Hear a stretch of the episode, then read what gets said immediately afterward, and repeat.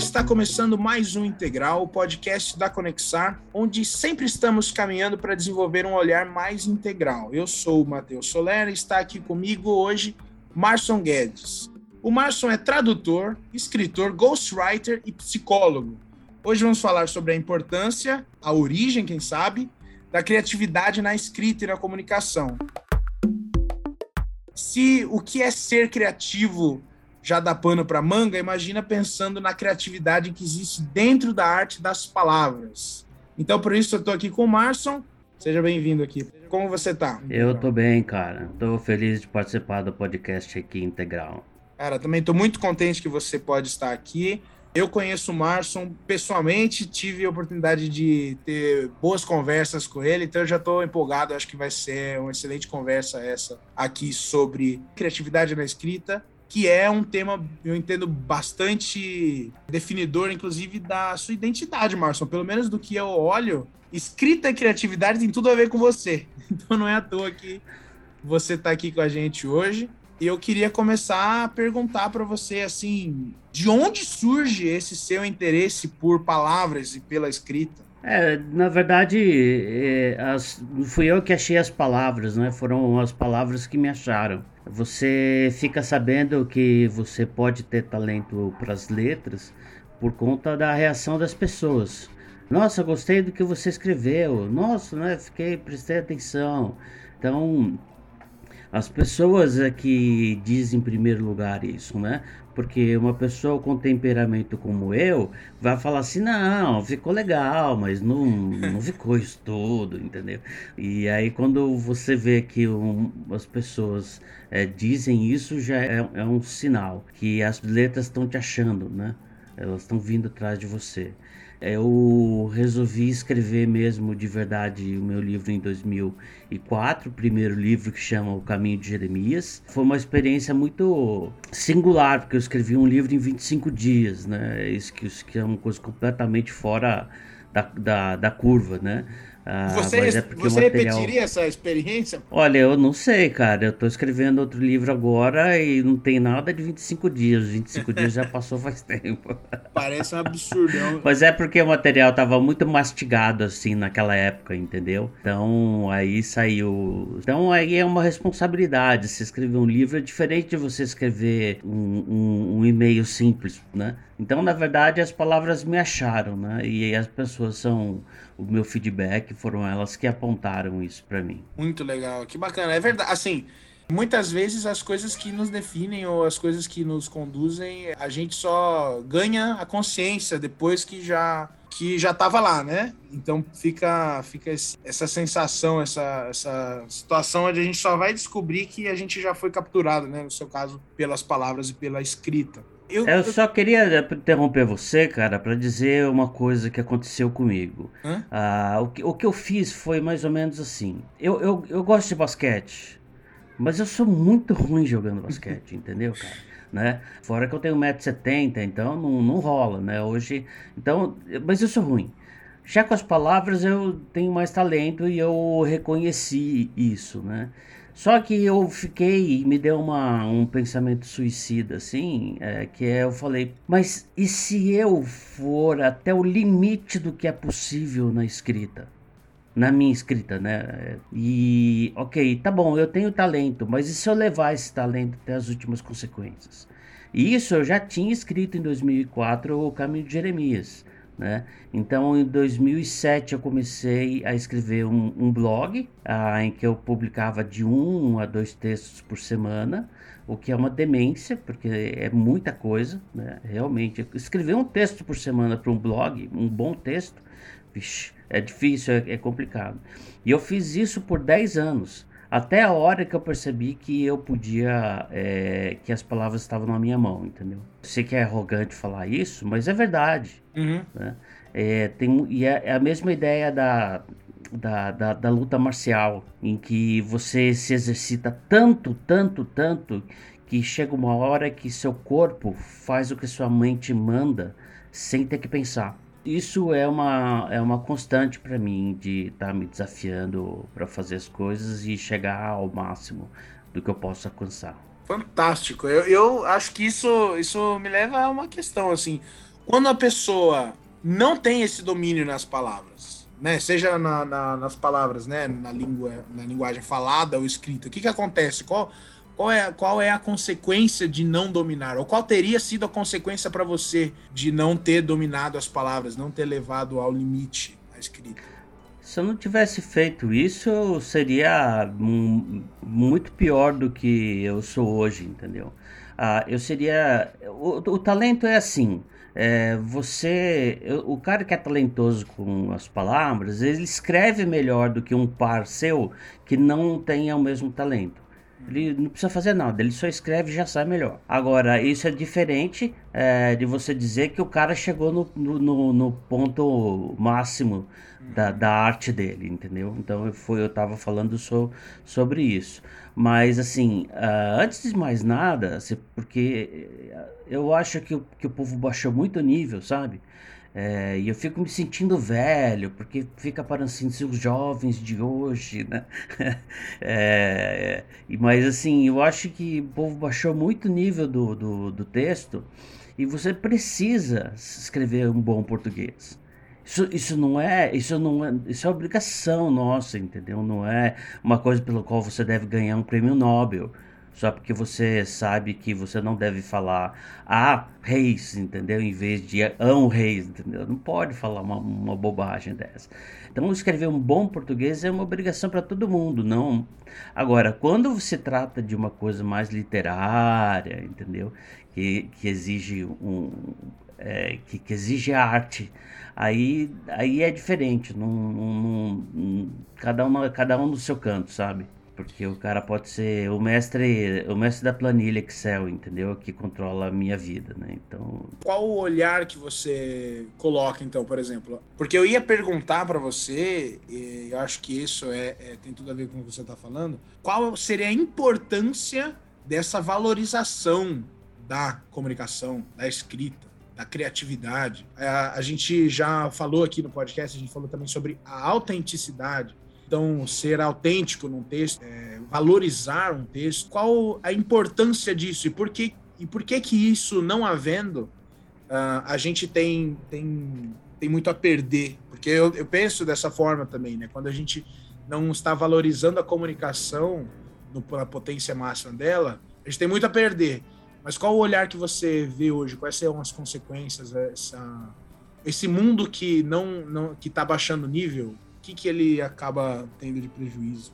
Ah, é o prejuízo da comunicação, né, cara? É o prejuízo de. É, se você levar a muito. até as suas máximas consequências, essa ideia de que eu posso escrever qualquer coisa porque as pessoas vão entender mesmo, né? Quer dizer, você joga a sua responsabilidade em cima dos outros, eu acho que isso não fica preso no texto mal escrito. Eu acho que isso vai para a vida. Uhum. É, eu acho que se espalha. Então você vai ser meio vagabundo em qualquer lugar. E, e, e assim, para quem quer se desenvolver, não bate, entendeu? Então, um cara com uma atitude dessa, ele quer se desenvolver como pessoa. Ele também não vai se desenvolver porque o cara é, sei lá, preguiçoso, entendeu? Então, na verdade, eu acho que existe uma ligação de você ter um, um, um texto que não, que não é comprometido com nada e um jeito de encarar a vida, né? Mas eu queria é, só, só mudar um pouquinho aqui para falar sobre a criatividade né, uhum. na, na, escrita. O que é, porque, porque volta nesse, nesse assunto. Quando eu falo criatividade na, na escrita, não significa que eu vou, é, por exemplo, ensinar você a escrever um romance entendeu? Ou que você vai escrever o próximo uh, Game of Thrones, entendeu? Ou que você vai escrever qualquer outra, a próxima As Meninas Superpoderosas. Não é isso que eu estou dizendo. O que eu estou fazendo é, quando eu, eu, eu ensino isso, eu ensino que criatividade é uma maneira de fazer a mesma coisa de um, de um outro jeito. Então, por exemplo, eu, eu dei um exercício para o um cara escrever. Estou no curso, aí eu leio o texto dele e falo assim, eu perguntei três coisas no meu, no meu enunciado. Por que, que você, responde, você usou dez assuntos? Então corta, corta, corta, corta, corta, corta, entendeu? Não usa nada do seu texto e começa com havia um céu azul naquele dia. Pá. Aí você continua a partir dali. Então, simplesmente de fazer, ter a coragem, é, eu, acho, eu acho que a criatividade passa por aí. Que quando você percebe que está engatado, não está indo para frente, você limpa, começa de novo. Ficou preso de novo, você limpa, começa de novo quantas vezes for necessário.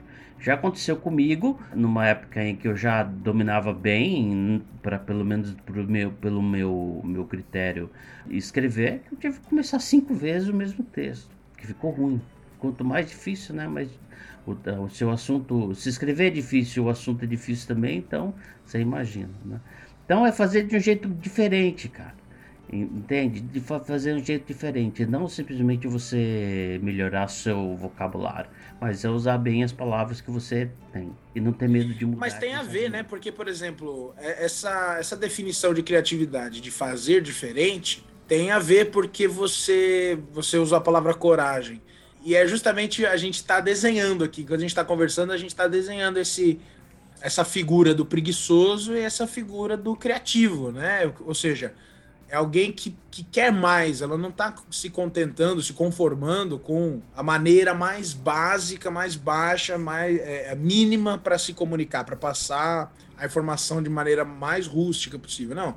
Ela quer se desafiar a passar informação, aliás, mais do que passar informação, a expressar alguma coisa da melhor forma ou de uma forma nova, né? Então essa, acho que esse compromisso com fazer diferente tem a ver com isso assim Bom, qual é o meu papel se eu estou fazendo o que todo mundo faria no meu lugar? E, é. e acho que fazer diferente é isso, né? Porque volta lá no passado, né? Quando alguém quando você percebeu que você gostava de escrita. Se alguém viu isso em você, é porque alguém percebeu que você não estava dizendo só o que ela esperava ouvir, é porque ela percebeu sim, que você é um compromisso uhum. com a comunicação maior do que ela é. esperava, talvez. Eu só queria esclarecer que quando eu falo do preguiçoso e do corajoso, né, eu não estou querendo aqui dar lição de moral em cima de ninguém. Você cuida da sua vida, eu cuido da minha, entendeu?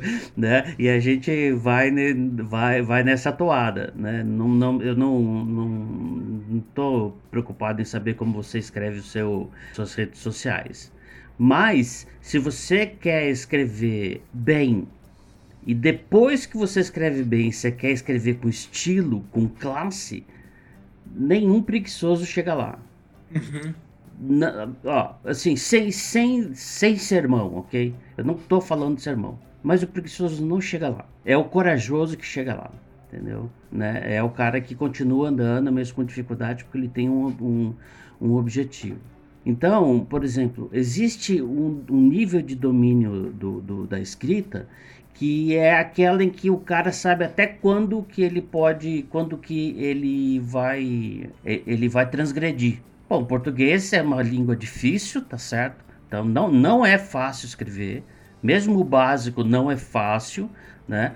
Tem muitos errinhos que a gente pode cometer aí sem querer, mas por exemplo, quando você vai para os mestres, que eu estou falando que eu conheço é Graciliano Ramos, é, é Jorge Amado, claro, João Baldo Ribeiro, né? Ah, esses, esses caras, é, eu descobri uma coisa que todos eles têm em comum, é, que me chamou muita atenção, que eles sabem quando é a hora de transgredir.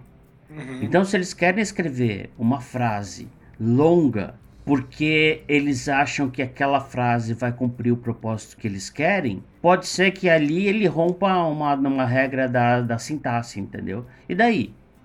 Ele pode, cara. Porque, primeiro, ele tem o um domínio absurdo da norma culta, entendeu? Não, não é que ele escreve de qualquer jeito, como, como preguiçoso. É, ele, ele tem um domínio animal, da, da, da, da, norma culta, mas ele transgride na hora. E ele faz escolhas que tem às vezes a ver com, com vocabulário. Por exemplo, um tocaia grande do, do Jorge Amado, ele não usa nenhuma vírgula antes do mas. Nenhuma. O, li, o livro inteiro ele fala assim: ah, é, saímos, mas não deu certo. Saímos para ir na casa da, da, da Maricotinha e, e, e a casa estava fechada. Ele não põe vírgula. Saímos, é, tá, tá, tá, vírgula. Mas, não. Então, só que assim, não tá mandado pelo bom costume da língua colocar uma vírgula antes do mais, ele não põe nenhuma, cara. Você vai brigar com o cara? Me faz enxergar, né, o, o quanto. Essa é uma, me parece um excelente exemplo de uma transgressão muito consciente, né? É, é uma espécie de um desafio, né? Uma, uma confrontação, assim. Ah, o mais ele é uma vírgula. então aqui eu não vou eu não vou fazer uso da, da vírgula. É uma redundância aqui para o meu texto. Não vai, né? Se a gente não usa, a gente não usa vírgula antes do nosso mais quando a gente fala.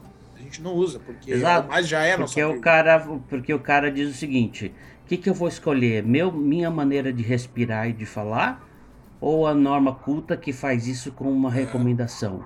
Ah, ele escolheu o caminho dele, né? Mas só os mestres sabem fazer isso. O cara, quando ele faz isso, é porque ele é absurdamente bom. Também o, é um exemplo do, do mesmo livro do, do, do Jorge Amado, que ele fala, é, ele usa a palavra carnosa para se referir à boca de uma mulher. Então ele não fala boca carnuda. Entendeu? Né? Ele fala carnosa. Entende, cara? Tem, tem diferença ele, ele entre carnuda... Quase, Carnosa traz essa ideia, inclusive, de, de agente. O carnudo é um adjetivo, mas o carnosa é, é, é coloca uma intenção, coloca uma, uma ação, Nossa, uma não, vontade. Não é, né? cara. Se você lê e você, quando você lê é, boca carnuda, mas quando você lê é boca carnosa. É diferente, cara. Entende? É assim, é lindo. E eu percebi isso e falei o seguinte: eu vou fazer o que esses caras fazem. Porque eu, claro que eu não estou no nível deles e provavelmente nunca estarei.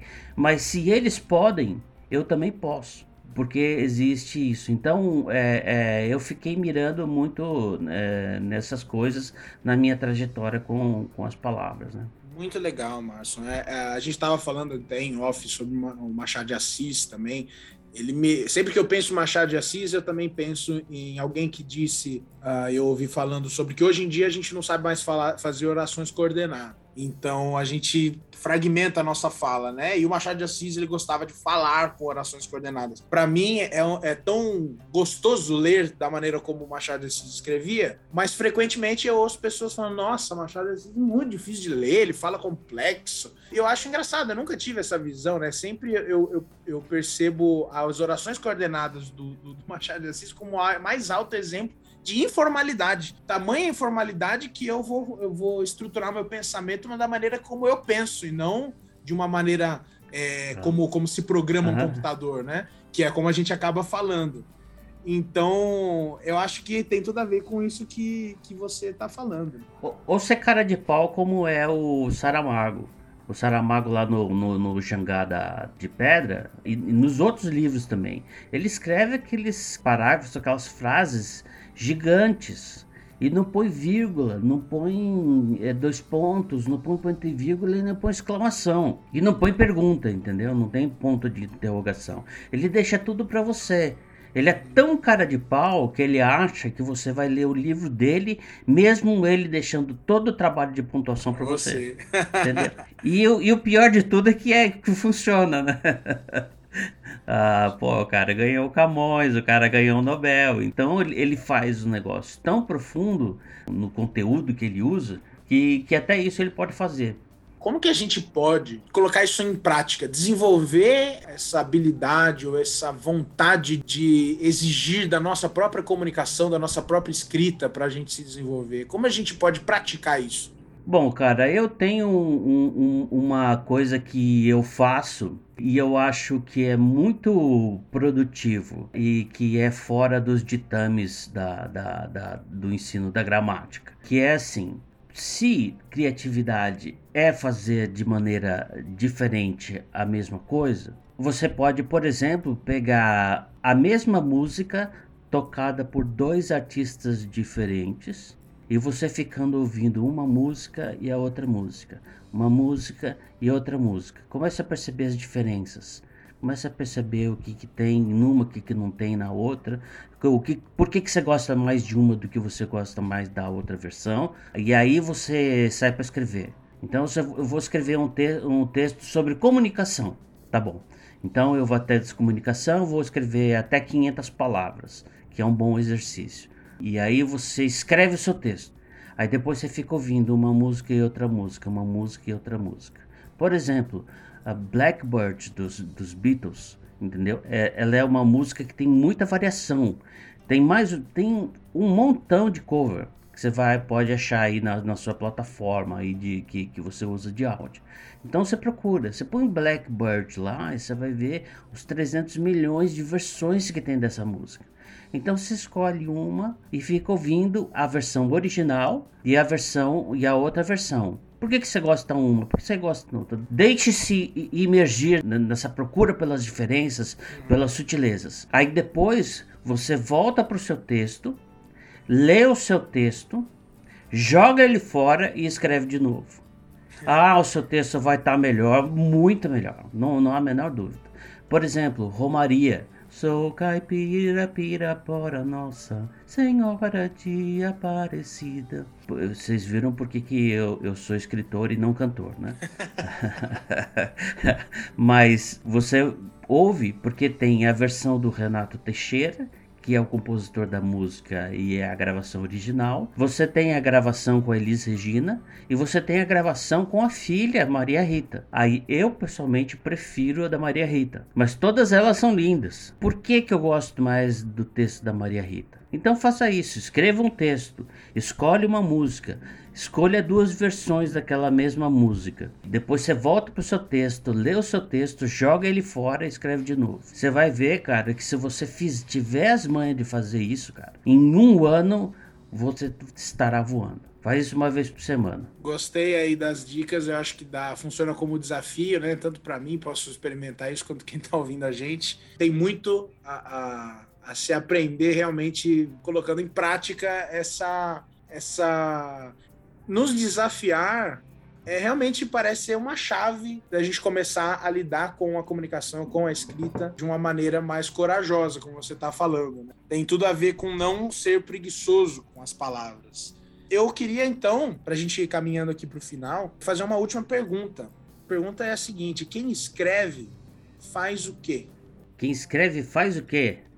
Olha, meu, o cara desopila. se, se você pode passar bem a sua vida sem escrever, assim, no sentido de se estar tá se desafiando, então, cara, fica tranquilo, Deus te abençoe, vai em paz, entendeu? Vai pela sombra e tal. Se você acha que você escreve mesmo, você tem essa alucinação, como eu tenho, ah, você tem que você tem que escrever porque você é obrigado a escrever. Tem uma coisa dentro de você que você tem que escrever. Aquele negócio tem que sair. Eu tô fechando um livro que eu tô escrevendo para um cara, um livro corporativo, tá muito legal. E aí eu acabei de escrever agora, um ano de trabalho, muito legal. Aí o que aconteceu? O último capítulo já no finzinho do último capítulo, eu tava com o texto na cabeça. Eu já sabia o que eu queria escrever, mas eu tava com o texto na minha cabeça.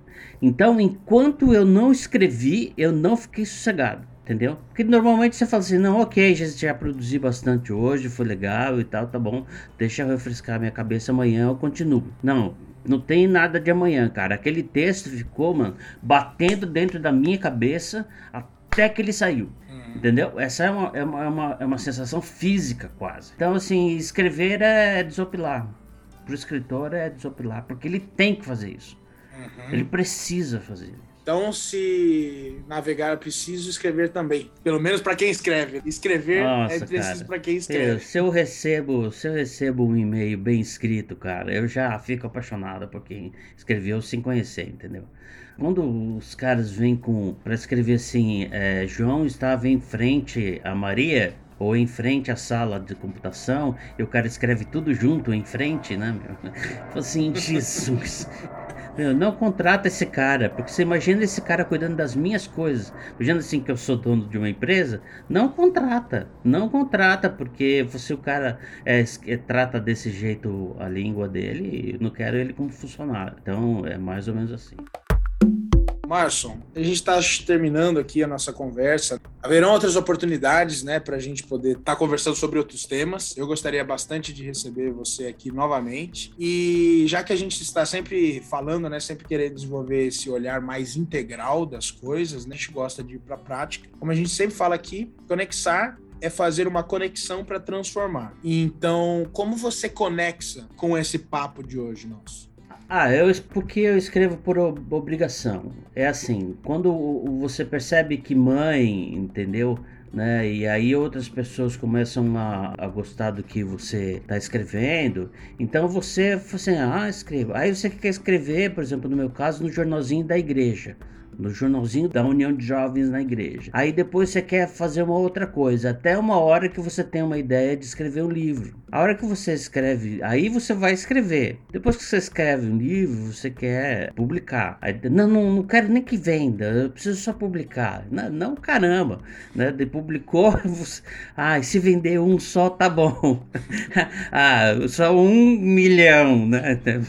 É assim, cara, essa correria fica, não tem parada, mano. Março, antes da gente encerrar, eu gostaria muito, eu acho que quem está ouvindo a gente vai ficar muito agradecido, muito contente se você passar para a gente onde a gente encontra você. Eu sei que você tem aí um podcast. Se você puder fazer a sua divulgação, você nas redes, vai ser muito legal. Olha, você pode procurar duas coisas. Se você quiser saber sobre literatura, tem o meu podcast, quer dizer, meu podcast meu e de um do meu amigo Ed Rocha, e a gente fala sobre literatura, psicanálise e espiritualidades bem, bem na boa, entendeu? A gente tem horror a fazer uma coisa chata, então a gente procura fazer uma coisa assim animada, bacana. Chama Ao Pé da Letra, Literatura, Psicanálise e Espiritualidades. E a outra coisa que eu sugiro para você que eu faço uma coisa muito diferente é o meu Instagram que é arroba Marson Guedes. Marson é M-A-R-S-O-N.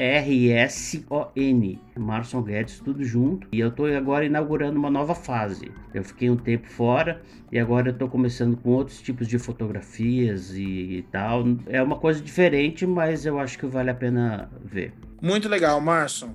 É isso aí, então você pode saindo daqui, já correr lá, se inscrever no podcast do Marson, ao pé da letra, e também seguir ele nas redes sociais, Marson Guedes. Márcio, muito obrigado. Então, a gente fica por aqui e até uma próxima. Tchau, tchau. É isso aí. Promoção e para mocinha. Tchau.